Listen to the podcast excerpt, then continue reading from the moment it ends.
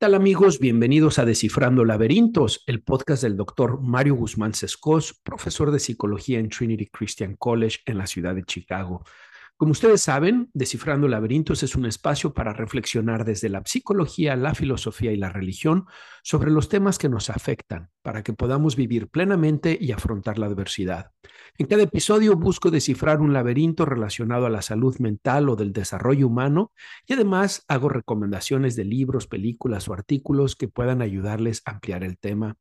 El día de hoy no será la excepción. Hoy, en este episodio número 16, vamos a hablar sobre 10 recomendaciones para psicólogos. Así es, lo escucharon bien. Este episodio está dedicado a mis colegas, tanto los que están en la carrera como los recién egresados o como aquellos que ya tienen varios años de experiencia trabajando como psicólogos clínicos. He decidido hacer este episodio donde voy a compartirles 10 recomendaciones que a mí me hubieran gustado escuchar cuando egresé de la carrera y que creo que hubieran sido de gran ayuda en mi trabajo, en mi labor con mis pacientes. Así que espero que a ustedes también les gusten estas 10 recomendaciones. Sin embargo, necesito explicarles que el contenido de este podcast está basado en el audio de un video que subí a YouTube.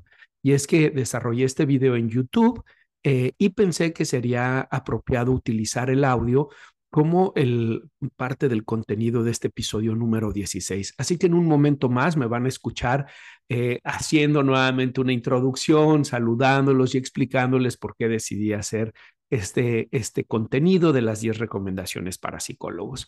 Pero antes de que escuchemos el contenido, quiero recordarles que ustedes pueden apoyar el podcast y esto lo pueden hacer dejando su calificación en la plataforma que ustedes lo estén escuchando, así como también compartiéndolo con todos sus conocidos. También pueden apoyar el podcast, su producción económicamente. Si ustedes están en Spotify o en Anchor, ahí van a ver un link em, en la descripción del episodio donde ustedes pueden hacer clic y dejar su aportación económica. También para los que lo puedan estar viendo en YouTube, van a ver que hay un corazoncito ahí donde ustedes pueden hacer clic y pueden dejar su aportación económica. Finalmente, los invito a que adquieran mis libros, La transformación del adolescente y Lucas 24, así como el seminario en línea de la transformación del adolescente. Les dejaré links a todo esto para que puedan acceder fácilmente y que puedan adquirirlos. Em, y bueno, por último, recordarles que Descifrando Laberintos está disponible en Spotify, Apple Podcasts, Google Podcasts, Amazon Music, YouTube, Audible y más plataformas. Así que sea donde sea que tú escuchas podcast, vas a poder encontrar a Descifrando Laberintos. En el contenido del día de hoy van a escuchar que también hablo de un artículo que desarrollé donde están escritas las 10 recomendaciones con recursos y con links a los cuales ustedes pueden acceder. Voy a dejarles también ese link en, el, en, el, en la descripción de este episodio para que ustedes puedan ir y puedan revisar ese artículo si así lo desean. Bueno, sin más, los dejo con el contenido de ese video Espero que sea de su agrado y gracias por estar aquí en Descifrando Laberintos. A ver qué les parecen estas 10 recomendaciones para psicólogos. Si tú eres un psicólogo, déjame tus comentarios. Si no eres psicólogo, si eres paciente, también déjame tus comentarios. Y por qué no, tal vez se lo puedes recomendar a tu psicólogo o a personas que tú creas conveniente. Bueno, los dejo con el contenido de 10 recomendaciones para psicólogos. ¿Qué tal amigos? ¿Cómo están? Espero que se encuentren muy bien. Fíjense que recientemente recibí un comentario muy interesante en uno de los videos eh, que publiqué aquí en mi página de YouTube. Y esta era una persona que me preguntaba que cuáles pudieran ser mis consejos o recomendaciones para los psicólogos recién egresados. Me quedé pensando, reflexionando mucho sobre esta pregunta que me hacía la persona. Y, y bueno, por un lado, mm, pienso, mm, esta idea de darles consejos, no sé si me siento muy cómodo haciéndolo o no, pero por otro lado, reflexionaba, ¿qué me hubiera gustado a mí escuchar cuando recién egresé de la carrera? ¿Y qué me hubiera servido en el trabajo con mis pacientes, en mi desarrollo profesional? Así que me quedé pensando en 10 recomendaciones que hoy quiero compartirles, que espero que puedan ser de ayuda tanto para los psicólogos recién egresados como para los psicólogos que ya tienen experiencia y que han estado trabajando por muchos años en nuestro campo de la psicología.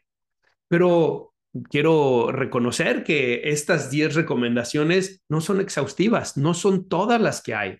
Seguramente hay muchas más, algunas que sean mejores que las que hoy les voy a compartir. Y por eso quiero invitarlos a todos mis colegas, a todos los psicólogos, estudiantes de, de psicología o los que ya están ejerciendo la profesión, que en sus comentarios dejen cuáles son las recomendaciones que ustedes creen que debemos de tener en cuenta.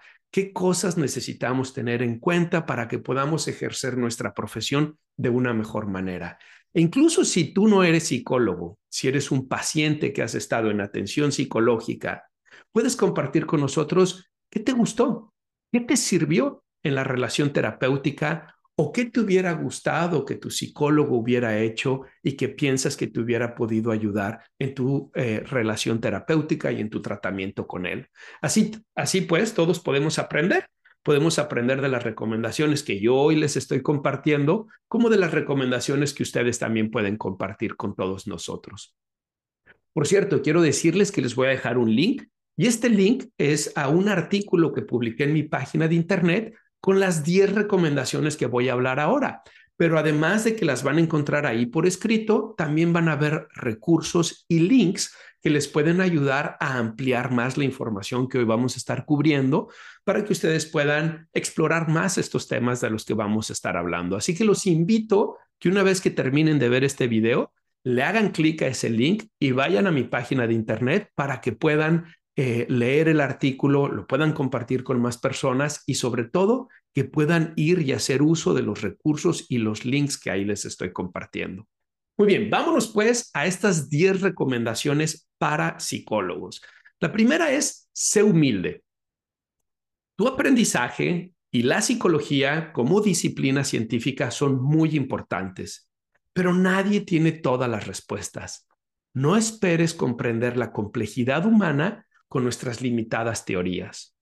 ¿Qué significa esto? Bueno, recientemente escuchaba a Stephen Hayes, que es el fundador de la terapia de aceptación y compromiso. Lo escuchaba en una entrevista decir algo muy interesante que sin duda me llevó a estar completamente de acuerdo con él y que se los digo constantemente a mis alumnos en la universidad. Y lo que Stephen Hayes estaba diciendo era que todas las teorías están equivocadas o están mal. Solamente es cuestión de tiempo para identificar por qué, en dónde, cómo es que están mal y qué tanto están mal. Sin duda, algunas teorías están más mal o más equivocadas que otras, pero no hay ninguna teoría que sea perfecta. Y piénsenlo, la ciencia justamente es este método que tenemos que nos permite estar en un estado de constante avance en nuestro entendimiento, en nuestra comprensión de los fenómenos que estudiamos. Y en el caso de la psicología, pues lo que estudiamos es el ser humano, su desarrollo, su comportamiento, su sufrimiento y cómo ayudarle a superar su sufrimiento. Y por lo tanto, no hay ninguna teoría que sea perfecta. Todas son imperfectas, todas son limitadas y eso está bien. Necesitamos ser humildes y reconocer que ni el psicoanálisis, ni la terapia cognitivo-conductual, ni la terapia existencial o humanista, eh, ni la terapia de aceptación y compromiso, ni la terapia conductual son perfectas. Son aproximaciones a comprender mejor el fenómeno de la psicología humana y por lo tanto no tienen todas las explicaciones. Esa es la recomendación número uno, sé humilde. La segunda recomendación es no dejes de aprender. Necesitamos tener en cuenta que todas las teorías en psicología tienen algo que aportar, algo de lo que podemos aprender sobre el ser humano, sobre su desarrollo, sobre su sufrimiento y sobre cómo ayudarle a ese ser humano a superar el sufrimiento. Mientras más las estudies, mientras más las comprendas, más las vas a entender, más te vas a enriquecer como psicólogo. Sin embargo, también es importante señalar algo. Algunas de estas teorías son incompatibles. Mucha gente hoy piensa que puede tomar un poquito del psicoanálisis, un poquito de la terapia cognitivo-conductual, un poquito de la terapia conductual, mezclarlo todo y hacer un modelo ecléctico ellos mismos. No es una buena idea por varias razones. La primera razón es que si tú tratas de estudiar todas las teorías, vas a tener un buen entendimiento de estas teorías y las diferencias que existen en estas teorías pero no puedes ser experto en cada una de esas teorías. Por lo tanto, yo te recomendaría, sí, estudia todas las teorías, pero vuélvete experto en una de ellas. Busca cuál es en la que más te identificas tú y profundiza en esa en esa teoría más y más hasta que te conviertas en un experto.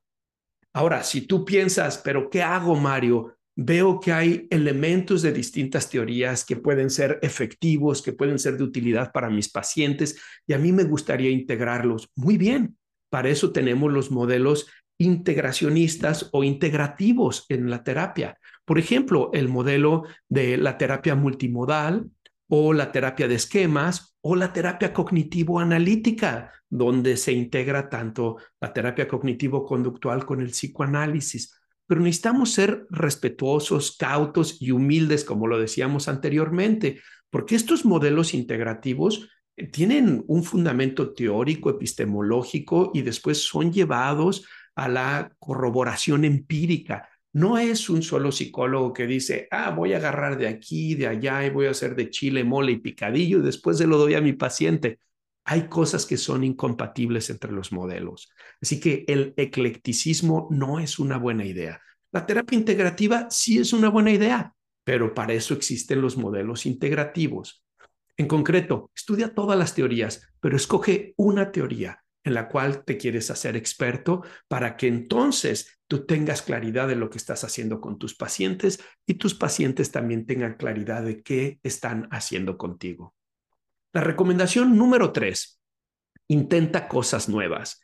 Algunos de nuestros pacientes van a representar un desafío mayor o algunos van a ser más fácil de trabajar con ellos y en gran medida tiene que ver con el diagnóstico, el trastorno que estén presentando, la situación problemática que estén viviendo, si son egodistónicos o egosintónicos, si hay o no apertura al tratamiento. Claro, si ha habido una buena alianza terapéutica, si ha habido un buen reporte entre tú y tu paciente, esas cosas van a ser de gran utilidad. Pero también tenemos nuestras técnicas cognitivas, conductuales, emocionales y sociales que ofrecerles a nuestros pacientes para que ellos puedan superar las problemáticas que les han traído a la terapia. Sin embargo, te vas a dar cuenta que con algunos pacientes vas a ser muy efectivo y con otros pacientes no.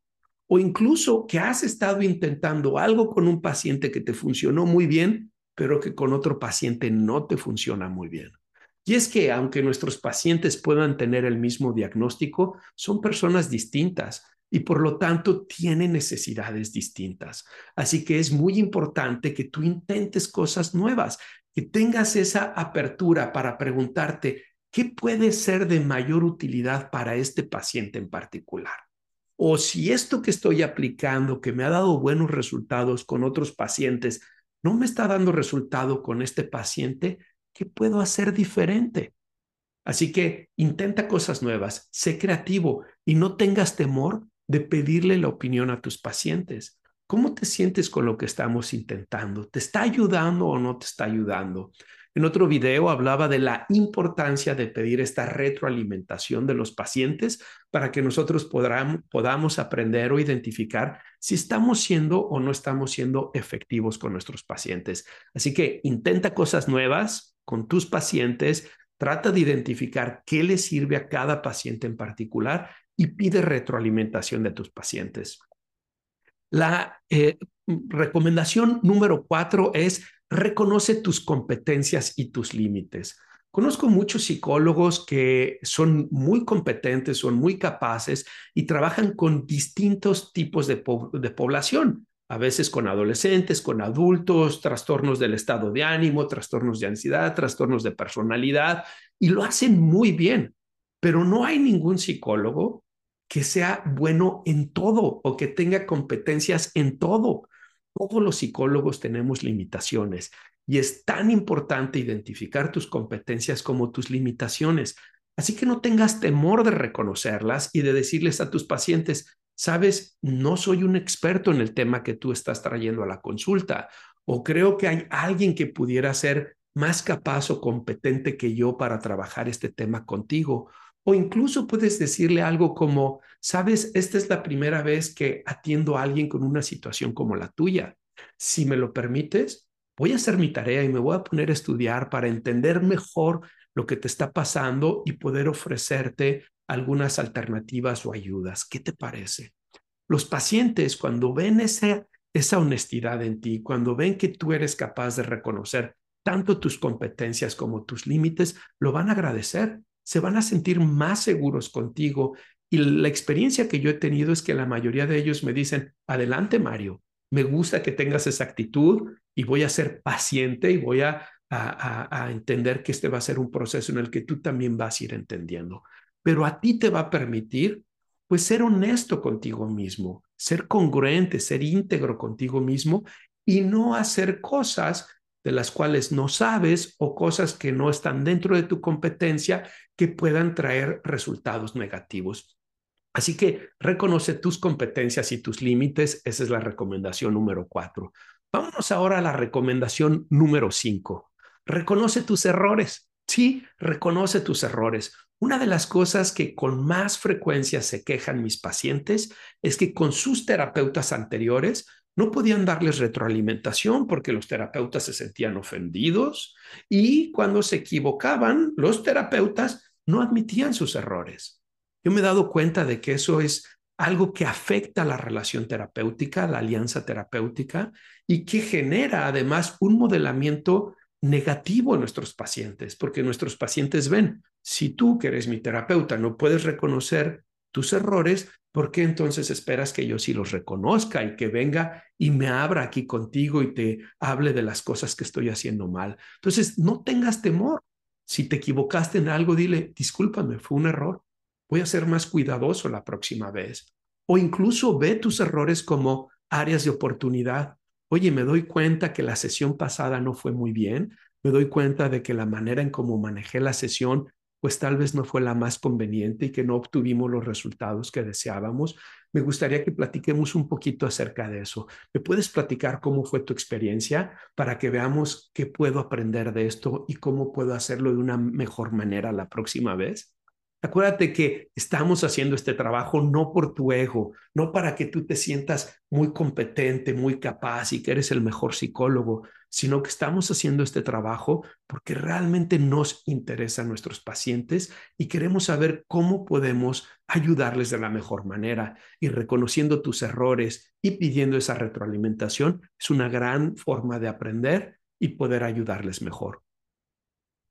Vámonos a la recomendación número 6. Respeta las creencias de tus pacientes. Algo que me llama mucho la atención es que muchos de nuestros colegas no tienen creencias religiosas. Y claro, esa es una decisión personal. No voy a juzgar a quienes las tienen o no las tienen.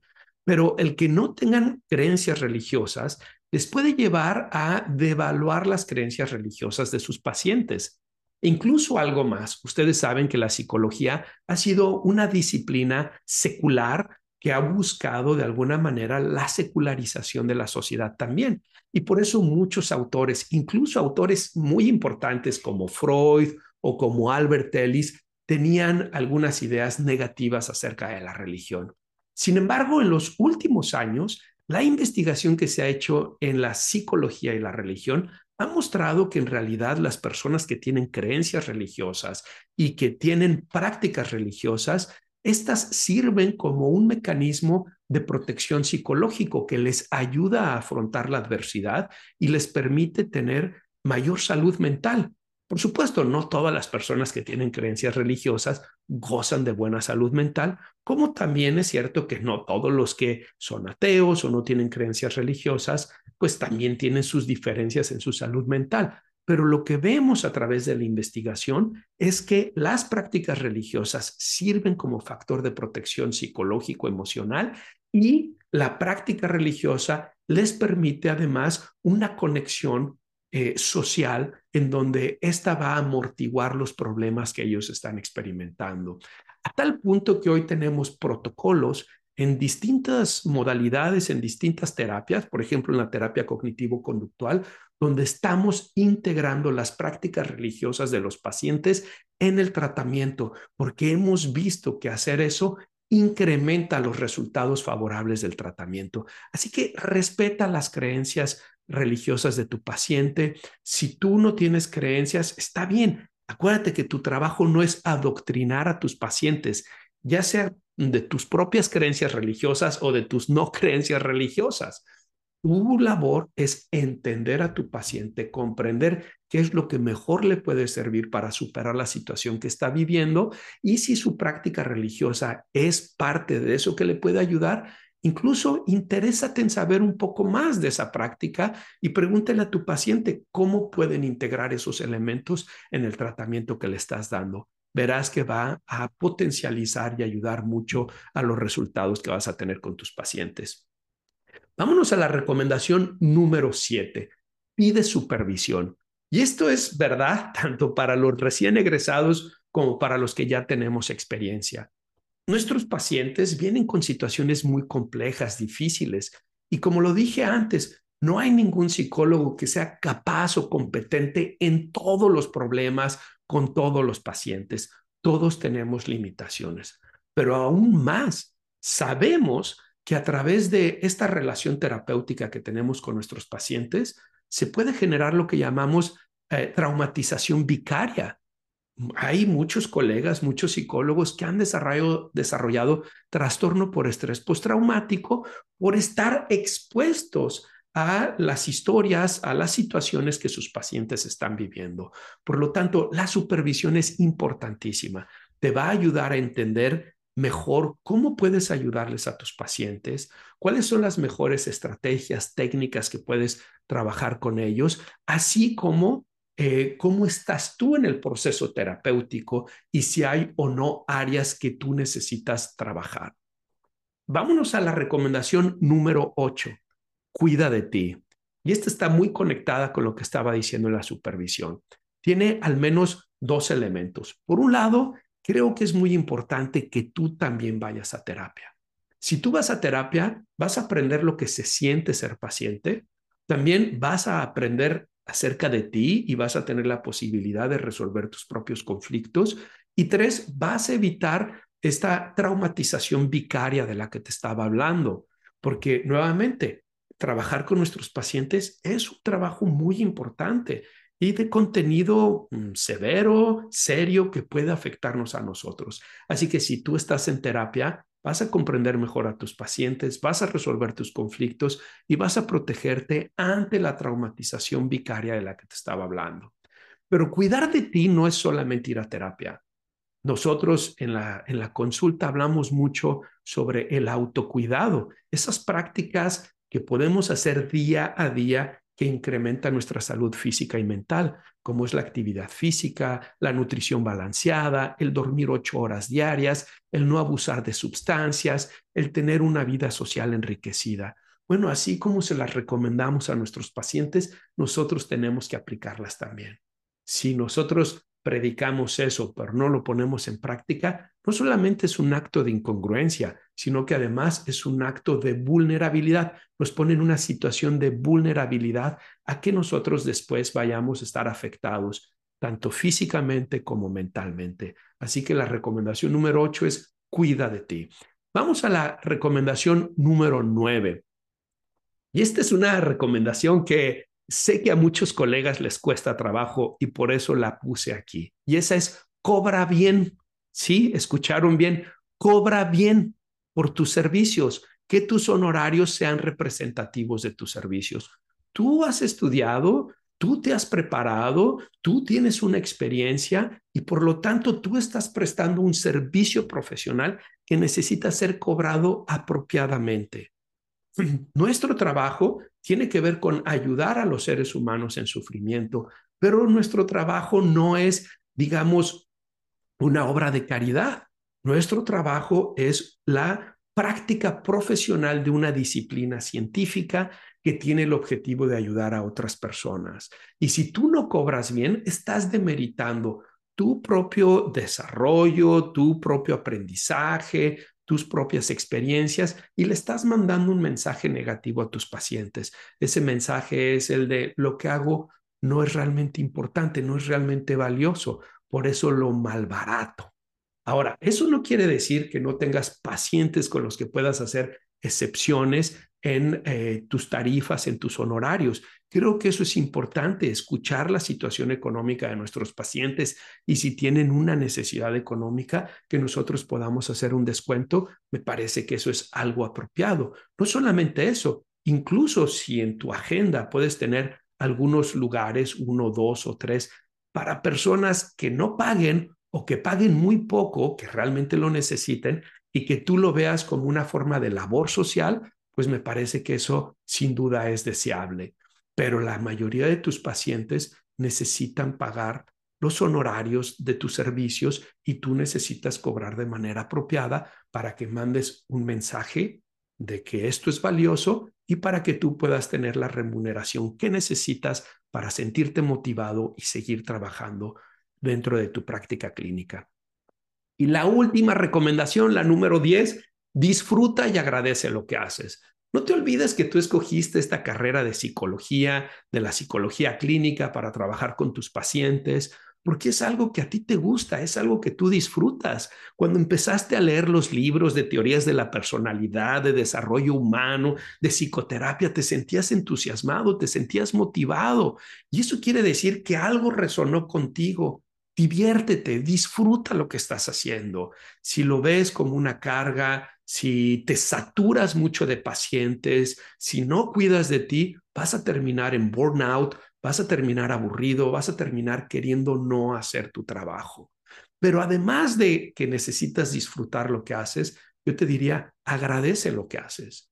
Nuestro trabajo, sin duda, es una bendición. Somos muy afortunados de que podemos acompañar a las personas en los momentos más difíciles de sus vidas, en los momentos más oscuros de sus vidas y ayudarles a que salgan de ahí y verlos crecer de esas situaciones. Es una experiencia sumamente gratificante, por lo que necesitamos estar agradecidos y porque además recibimos un pago por lo que hacemos y nos permite eh, eh, salir adelante en la vida, costear los costos de la vida, ¿no? Entonces, somos afortunados. Nuestros pacientes también son afortunados de tener este espacio en donde tú vas a estar dispuesto a ayudarles sin juzgarles, sin moralismos, pero ayudarles a ver cómo ellos pueden salir de la situación en la que están, cómo pueden aprender de los problemas que tienen y cómo pueden crecer en fortalezas y virtudes de sus carácter.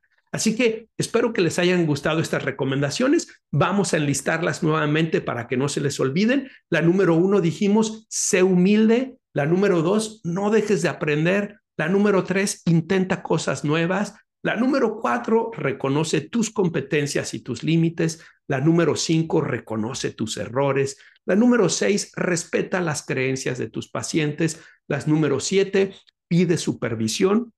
La número 8, cuida de ti. La número 9, cobra bien. Y la número 10, disfruta y agradece lo que haces. Y como les dije al principio de este video, los invito a que en sus comentarios ustedes dejen también sus recomendaciones. No importa si eres psicólogo recién egresado o si eres alguien que ya tienes mucha experiencia, déjalas ahí para que podamos aprender todos juntos. O incluso si tú eres un paciente, deja tus recomendaciones también nos va a servir mucho a nosotros como psicólogos poder comprender y entender lo que ustedes como pacientes están viendo, sintiendo y necesitan.